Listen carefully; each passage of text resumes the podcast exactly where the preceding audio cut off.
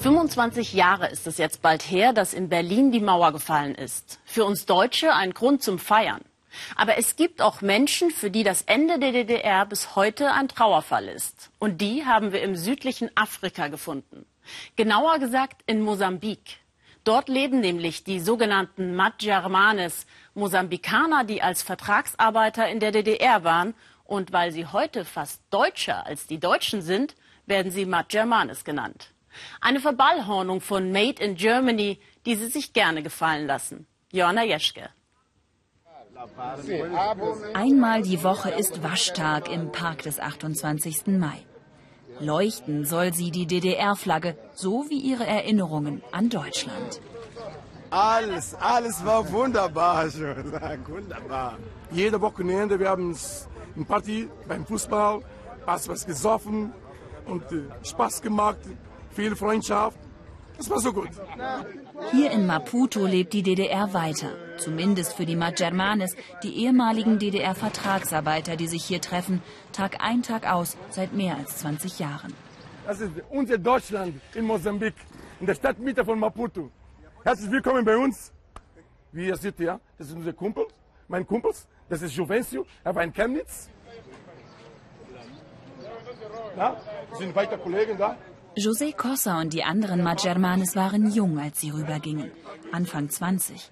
Und sie träumten von einem besseren Leben, von dem heute kaum mehr übrig geblieben ist als ein paar vergilbte Dokumente. Diese Erinnerungen halten sie zusammen. Enrique Schmabote arbeitete neun Jahre lang in einer Stahlgießerei in Gera. Die Arbeit am Hochofen, ein Knochenjob. Aber die beste Zeit seines Lebens, sagt er uns, als seine Frau und die beiden Kinder nicht zuhören. Auch in Deutschland hat Enrique einen Sohn, doch der Kontakt brach ab, als er nach der Wende zurück nach Mosambik musste. Ich habe mein letztes Mal meinen Sohn gesehen, mit, war mit sechs Jahren, sechs Jahre, so, sieben Jahre so ungefähr. Und das war bis jetzt. Seit 25 Jahren. Sowas kann ich. Wie Enriquez gingen rund 20.000 Mosambikaner zum Arbeiten und Studieren in die DDR. Ein Deal zwischen zwei sozialistischen Bruderstaaten und eine Ausbildungsmission. Denn Mosambik brauchte dringend Know-how und Fachkräfte, um das Land wieder aufzubauen, das nach dem Unabhängigkeitskrieg völlig am Boden lag. Zu den Veranstaltungen haben wir sie immer mit eingeladen und ich denke, sie haben sich recht wohl gefühlt. Auch mal neben der Arbeit immer ein bisschen Gemütlichkeit muss sein. Und ich denke doch, dass es viel Spaß gemacht hat, oder? Ja. Bernardo, wie schätzt du das ein? Und so schickte man die besten Schüler aus Afrika nach Deutschland. Eine Zeit lang durften sich die Majermanes für die goldene Generation halten, für die künftige Elite Mosambiks. Mit der Wende mussten die meisten von ihnen zurückkehren nach Mosambik. Arbeit, Freunde und Familie ließen sie zurück. Dabei war für viele von ihnen Deutschland längst zur Heimat geworden.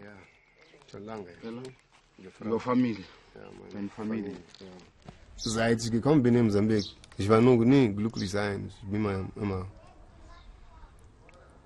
weil was ich gedacht habe, was ich kriegen konnte dort, ich habe nicht geschafft. Hm, ich wollte ein gutes Leben haben mein Auto, meine gute Wohnung, meine alles, aber gibt's nicht.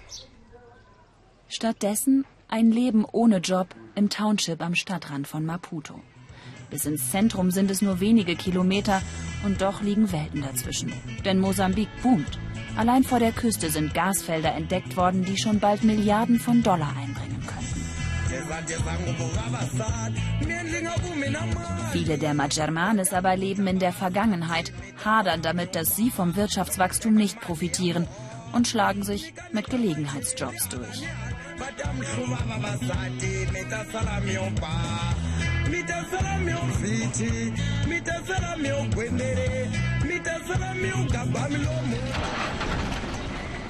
Wenn das Taxi anspringt, dann ist es ein guter Tag für Adriano Kishiko. Bis zu 300 Metikash verdient er dann, umgerechnet etwa 7 Euro. Taxifahren, die Notlösung. Aber das, was er in Halle an der Saale im Kombinat Geologische Forschung und Erkundung gelernt hatte, konnte er in Mosambik nie anwenden. Noch mehr frustriert ihn aber die Sache mit ihren Löhnen. Als unsere Verträge damals beendet waren, hatten wir nicht viel. Wir standen vor dem Nichts. Wir wurden ja noch nicht einmal richtig ausbezahlt. Und es gab keinerlei Arbeitslosenhilfe oder Unterstützung für die Familie. Auch deshalb treffen sie sich Tag ein, Tag aus im Park, weil sie noch immer auf ihr Geld warten. 60 Prozent ihres Lohnes wurden damals einbehalten und direkt an die mosambikanische Regierung überwiesen, um deren Schulden bei der DDR zu zahlen. Später, nach ihrer Rückkehr, sollte dieser Rest an die Arbeiter ausgezahlt werden. Seit über 20 Jahren streiten die Majarmanes nun schon mit der Regierung. Wir wollten, was uns gehört. Wir haben gearbeitet, Geld verdient, nach Mosambik überwiesen. Und nachdem das zurückkam, wir verlangen das Geld, bis heute haben wir kein Geld gekriegt. Deshalb wir konzentrieren uns hier, bis das irgendwann mal das Geld zahlen oder zurückgeben müssen. In den letzten Gesprächen hat ihnen die Regierung zugesagt, einen Teil der Beträge auszuzahlen. Nur wann, ist immer noch unklar. Glauben wollen sie das sowieso erst, wenn das Geld auf ihrem Konto ist. So lange treffen sie sich weiter, Tag ein, Tag aus, im Jardim dos Magermanes, in ihrer DDR, mitten in Maputo.